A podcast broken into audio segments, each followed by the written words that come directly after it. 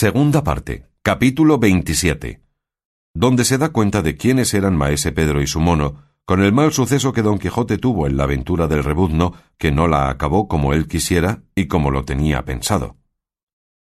Entra Cide Amete, coronista de esta grande historia, con estas palabras en este capítulo. Juro como católico cristiano, a lo que su traductor dice que el jurar Cide Amete como católico cristiano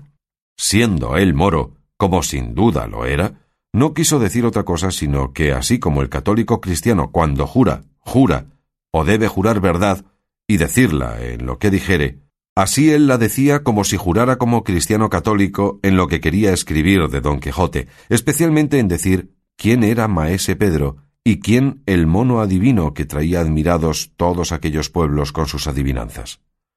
Dice pues que bien se acordará el que hubiere leído la primera parte de esta historia, de aquel Ginés de Pasamonte, a quien entre otros galeotes dio libertad don Quijote en Sierra Morena, beneficio que después le fue mal agradecido y peor pagado de aquella gente maligna y mal acostumbrada.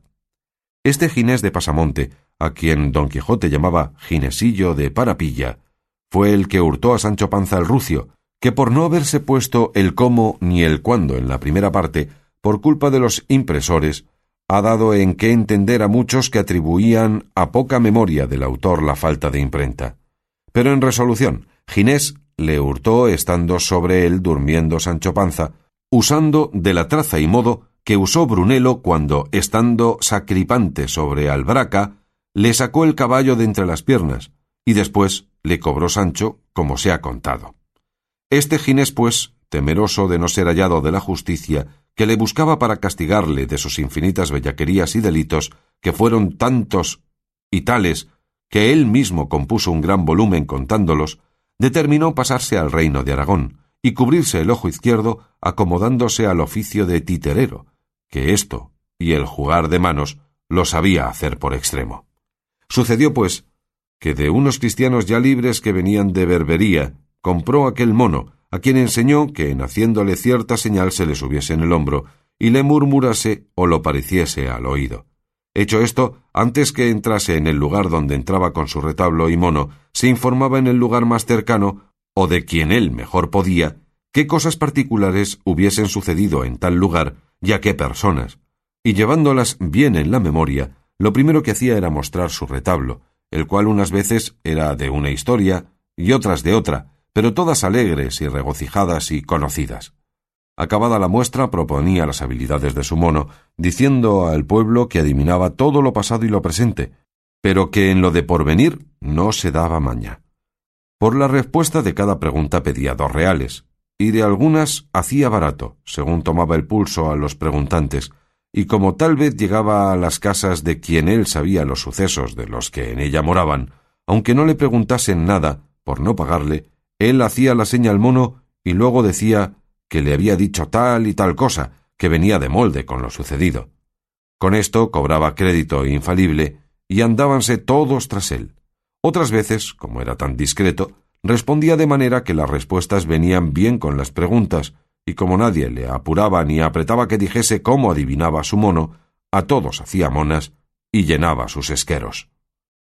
Así como entró en la venta, conoció a don Quijote y a Sancho, por cuyo conocimiento le fue fácil poner en admiración a don Quijote y a Sancho Panza, y a todos los que en ella estaban. Pero hubiérale de costar caro si don Quijote bajara un poco más la mano cuando cortó la cabeza al rey Marsilio y destruyó toda su caballería, como queda dicho en el antecedente capítulo. Esto es lo que hay que decir de Maese Pedro y de su mono. Y volviendo a don Quijote de la Mancha, digo que después de haber salido de la venta, determinó de ver primero las riberas del río Ebro, y todos aquellos contornos antes de entrar en la ciudad de Zaragoza, pues le daba tiempo para todo el mucho que faltaba desde allí a las justas. Con esta intención siguió su camino, por el cual anduvo dos días sin acontecerle cosa digna de ponerse en escritura, hasta que al tercero, al subir de una loma, oyó un gran rumor de atambores, de trompetas y arcabuces.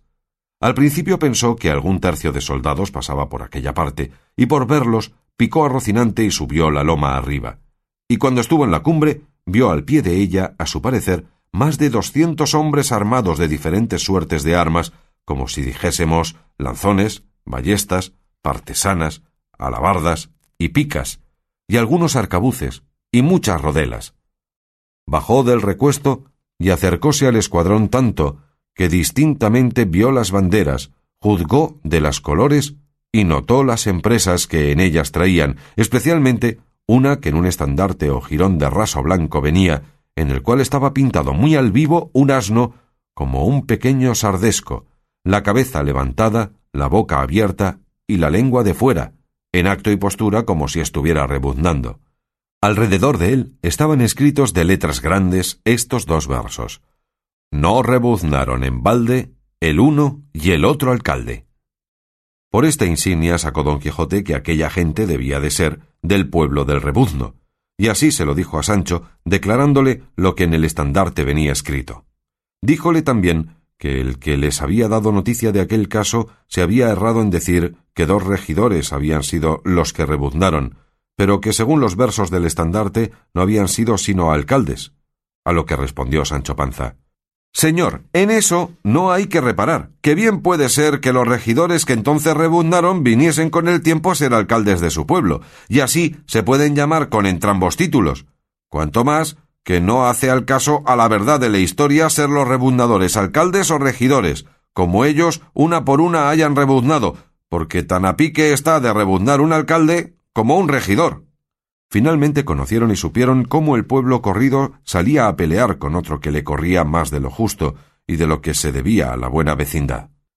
Fuese llegando a ellos don Quijote no con poca pesadumbre de Sancho, que nunca fue amigo de hallarse en semejantes jornadas. Los del escuadrón le recogieron en medio, creyendo que era alguno de los de su parcialidad. Don Quijote, alzando la visera, con gentil brío y continente, llegó hasta el estandarte del asno, y allí se le pusieron alrededor todos los más principales del ejército por verle, admirados con la admiración acostumbrada en que caían todos aquellos que la vez primera le miraban. Don Quijote, que los vio tan atentos a mirarle, sin que ninguno le hablase ni le preguntase nada, quiso aprovecharse de aquel silencio y rompiendo el suyo, alzó la voz y dijo Buenos señores, cuan encarecidamente puedo, os suplico que no interrumpáis un razonamiento que quiero haceros hasta que veáis que os disgusta y enfada, que si esto sucede, con la más mínima señal que me hagáis pondré un sello en mi boca y echaré una mordaza a mi lengua. Todos le dijeron que dijese lo que quisiese, que de buena gana le escucharían. Don Quijote con esta licencia prosiguió diciendo Yo, señores míos, soy caballero andante, cuyo ejercicio es el de las armas, y cuya profesión la de favorecer a los necesitados de favor y acudir a los menesterosos. Días ha que he sabido vuestra desgracia y la causa que os mueve a tomar las armas a cada paso para vengaros de vuestros enemigos, y habiendo discurrido una y muchas veces en mi entendimiento sobre vuestro negocio, hallo según las leyes del duelo que estáis engañados en teneros por afrentados, porque ningún particular puede afrentar a un pueblo entero si no es retándole de traidor por junto, porque no sabe en particular quién cometió la traición porque le reta. Ejemplo de esto, tenemos en don Diego Ordóñez de Lara, que retó a todo el pueblo zamorano porque ignoraba que sólo Bellido Dolfos había cometido la traición de matar a su rey, y así retó a todos, y a todos tocaba la venganza y la respuesta, aunque bien es verdad que el señor don Diego anduvo algo demasiado, y aun pasó muy adelante de los límites del reto, porque no tenía para qué retar a los muertos, a las aguas, ni a los panes, ni a los que estaban por nacer, ni a las otras menudencias que allí se declaran. Pero vaya, pues cuando la cólera sale de madre no tiene la lengua padre, hallo ni freno que le corrija. Siendo, pues, esto así, que uno solo no puede afrentar a reino, provincia, ciudad, república, ni pueblo entero, queda en limpio que no hay para qué salir a la venganza del reto de la tal afrenta. Pues no lo es. Porque bueno sería que se matasen a cada paso los del pueblo de la Reloja con quien se lo llama, ni los cazoleros, berenjeneros, vallenatos, jaboneros, ni los de otros nombres y apellidos que andan por ahí en boca de los muchachos y de gente de poco más a menos. Bueno sería, por cierto, que todos estos insignes pueblos se corriesen y vengasen y anduviesen continuo hechas las espadas sacabuches a cualquier pendencia, por pequeña que fuese. No, no, ni Dios lo permita o quiera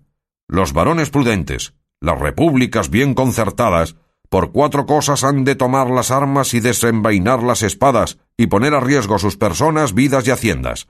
La primera, por defender la fe católica. La segunda, por defender su vida, que es de ley natural y divina. La tercera, en defensa de su honra, de su familia y hacienda. La cuarta, en servicio de su rey en la guerra justa. Y si le quisiéremos añadir la quinta, que se puede contar por segunda, es en defensa de su patria. A estas cinco causas como capitales se pueden agregar algunas otras que sean justas y razonables y que obliguen a tomar las armas, pero tomarlas por niñerías y por cosas que antes son de risa y pasatiempo que de afrenta, parece que quien las toma carece de todo razonable discurso, cuanto más que el tomar venganza injusta, que justa no puede haber alguna que lo sea, va derechamente contra la santa ley que profesamos, en la cual se nos manda que hagamos bien a nuestros enemigos y que amemos a los que nos aborrecen, mandamiento que aunque parece algo dificultoso de cumplir, no lo es sino para aquellos que tienen menos de Dios que del mundo, y más de carne que de espíritu. Porque Jesucristo, Dios y hombre verdadero, que nunca mintió, ni pudo, ni puede mentir, siendo legislador nuestro, dijo que su yugo era suave y su carga liviana, y así no nos había de mandar cosa que fuese imposible el cumplirla. Así que, mis señores, vuesas mercedes están obligados por leyes divinas y humanas a sosegarse. El diablo me lleve, dijo a esta sazón Sancho entre sí, si este mi amo no es tólogo, y si no lo es, que lo parece como un huevo a otro. Tomó un poco de aliento don Quijote, y viendo que todavía le prestaban silencio, quiso pasar adelante en su plática como pasara si no se pusiera en medio la agudeza de Sancho, el cual, viendo que su amo se detenía, tomó la mano por él, diciendo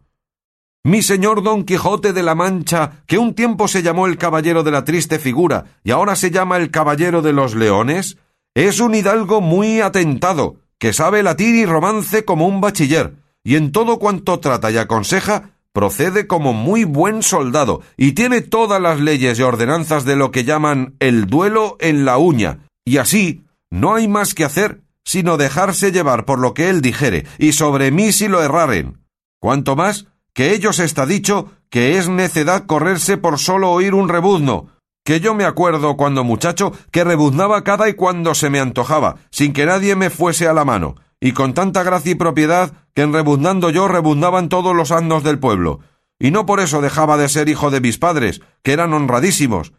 y aunque por esta habilidad era envidiado de más de cuatro de los estirados de mi pueblo, no se me daba dos ardites.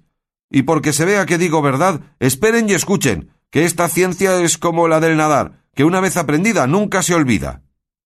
Y luego, puesta la mano en las narices, comenzó a rebuznar tan reciamente que todos los cercanos valles retumbaron. Pero uno de los que estaban junto a él, creyendo que hacía burla de ellos, alzó un varapalo que en la mano tenía y dióle tal golpe con él que, sin ser poderoso a otra cosa, dio con Sancho Panza en el suelo. Don Quijote, que vio tan mal parado a Sancho, arremetió al que le había dado con la lanza sobre mano, pero fueron tantos los que se pusieron en medio que no fue posible vengarle. Antes, viendo que llovía sobre él un nublado de piedras y que le amenazaban mil encaradas ballestas y no menos cantidad de arcabuces, volvió las riendas a Rocinante y a todo lo que su galope pudo se salió de entre ellos, encomendándose de todo corazón a Dios, que de aquel peligro le librase, temiendo a cada paso no le entrase alguna bala por las espaldas y le saliese al pecho, y a cada punto recogía el aliento por ver si le faltaba. Pero los del escuadrón se contentaron con verle huir, sin tirarle. A Sancho le pusieron sobre su jumento, apenas vuelto en sí, y le dejaron ir tras su amo, no porque él tuviese sentido para regirle, pero el rucio siguió las huellas de Rocinante, sin el cual no se hallaba un punto. Alongado pues don Quijote buen trecho, volvió la cabeza y vio que Sancho venía, y atendióle viendo que ninguno le seguía. Los del escuadrón se estuvieron allí hasta la noche, y por no haber salido a la batalla sus contrarios, se volvieron a su pueblo, regocijados y alegres, y si ellos supieran la costumbre antigua de los griegos, levantaran en aquel lugar y sitio un trofeo.